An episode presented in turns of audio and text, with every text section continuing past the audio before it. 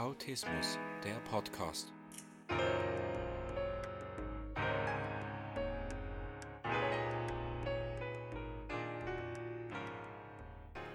Herzlich willkommen zum Autismus Podcast. Heute geht es um das Thema Echolalie. Wir unterscheiden zwei Formen, die verzögerte Echolalie und die spontane Echolalie. Spontan bedeutet zum Beispiel, wenn Sie Ihr Kind fragen, möchtest du ein Stück Schokolade? Und das Kind antwortet, möchtest du ein Stück Schokolade? Und verzögerte Echolalie heißt, wenn man Wörter oder Sätze, die man einmal gehört hat, oder die einen gerade sehr faszinieren, wie auch immer, wenn man die tausendmal wiederholt über den Tag, ohne irgendeinen Zusammenhang, wenn man es einfach x-mal sagt und immer wieder und wieder und wieder. Ich kenne das auch bei mir selber in Bezug auf meine Fixierungen. Als Kind war ich ja sehr auf verschiedene Zahlen fixiert. Als die sieben meine Lieblingszahl war, habe ich immer über die sieben gesprochen, die ganze Zeit. Sieben, sieben, sieben, sieben. Und was mein bester Freund und ich gemeinsam haben oder hatten als Kinder, war es besonders schlimm. Immer wenn wir uns auf etwas gefreut haben, entweder auf die Weihnachtsfeier oder auf die Ferienlager, dann haben wir nonstop darüber gesprochen. Auch die ganze Zeit. Gell, an Weihnachten singen wir dann zusammen, dann gibt's Geschenke, ich wünsche mir das und das zu Weihnachten hat er viel gesagt. Und dann seine Eltern, ja, das wissen wir langsam, es ist doch erst Sommer, was sprichst du schon über Weihnachten? Und bei mir dasselbe. Ich weiß auch noch ganz genau, es war ein schöner Sommertag und ich war alleine in der Badi, vor mich hin am Träumen und dann habe ich mir schon Gedanken über das nächste Skilager gemacht. Schon krass, das passt ja gar nicht zusammen, aber eben dann drehte sich alles nur noch um dieses Lager habe ich mir vor mich hingeplappert, wie ich es mache.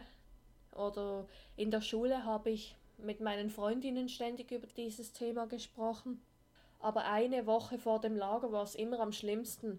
Ich habe meine Mutter zur Weißglut gebracht, glaube ich. Ich habe ihr gesagt, Gell, du musst noch packen fürs Lager, aber Gell, vergiss nicht zu packen. Gell, das und das brauche ich noch, das musst du noch packen. Und dann irgendwann war sie so genervt, dass sie mir gesagt hat, wenn du es noch einmal sagst, dann packe ich gar nichts mehr.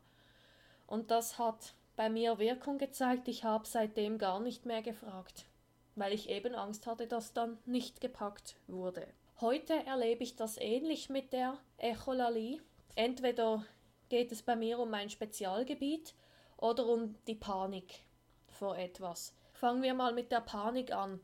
Wenn ich mir Sachen vorstelle oder plane, wie es ablaufen soll, dann habe ich immer irgendwelche komische Begleitängste, dass es dann doch nicht klappt, dass irgendetwas passiert und meine Vorbereitungen gehen in die Hose. Und deswegen habe ich auch angefangen, die Leute zu nerven, dass ich mir auch wirklich hundertprozentig sicher sein kann, dass es so rauskommt und nicht anders. Wenn wir ein konkretes Beispiel machen mit dem Podcast. Ich hatte mal ein ganz schlechter Tag und eine sehr stressige Woche und dann habe ich nichts auf die Reihe bekommen und dann irgendwann den Podcast verzweifelt abgebrochen und hatte dann nur noch einen Tag Zeit für den ganzen Ablauf. Die Aufnahme, das Hochladen und die Shownotes ausfüllen und freischalten. Und dann habe ich meinen Freund die ganze Zeit genervt, weil ich im Moment noch seinen Computer benutze. Gell, in Zukunft mache ich es dann so, ich werde immer jetzt Anfang Woche anfangen mit den Vorbereitungen und nicht erst Ende Woche, damit ich nicht finde, ich kann nicht mehr. Und dann habe ich nachher einen Stress und dann irgendwann ein paar Tage später stelle ich dieselbe Frage noch einmal, nur anders formuliert. Ist es wirklich okay für dich, wenn ich dann und dann im PC gehe? Und dann frage ich wieder an einem anderen Tag, ist das okay so für dich?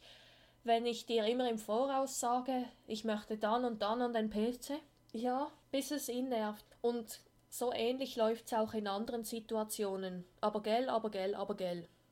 Und dann hat er mir den Spitznamen Echolalita gegeben. Und so können wir es wieder hum mit Humor nehmen. Wenn ich tausendmal wieder frage dann, oder etwas sage, dann kann er sagen, ja, ist gut, Echolalita. Es gibt noch einen weiteren Grund, warum man noch Echolalie anwendet. Und zwar ist es eine Art des Kommunizierens. Es gibt ja einige Menschen im Autismuszentrum, die wollen kommunizieren, wissen aber nicht wie oder was.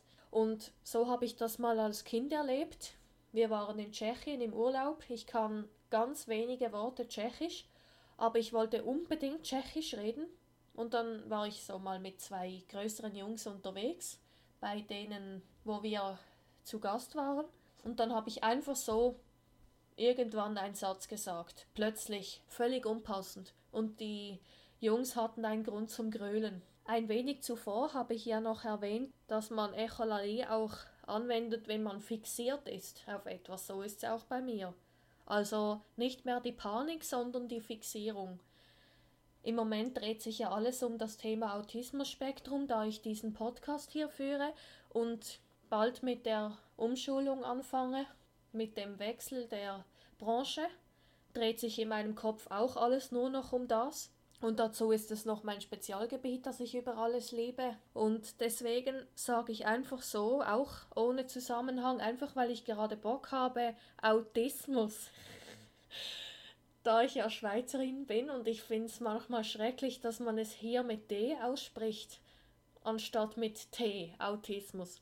Und dann habe und dann sage ich einfach so, manchmal, manchmal drei, vier Mal hintereinander Autismus noch mit so Faxen.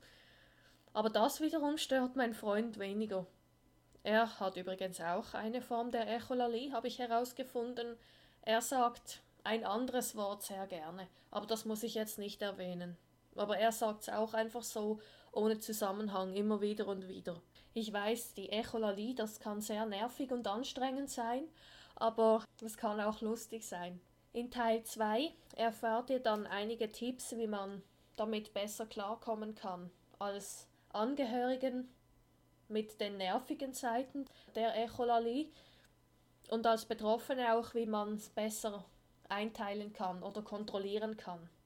Dazu auch noch etwas kurz zu mir, wie ich es versucht habe, besser hinzukriegen, dass die Ticks nicht mehr allzu schlimm sind. Bis dahin wünsche ich euch eine gute Zeit.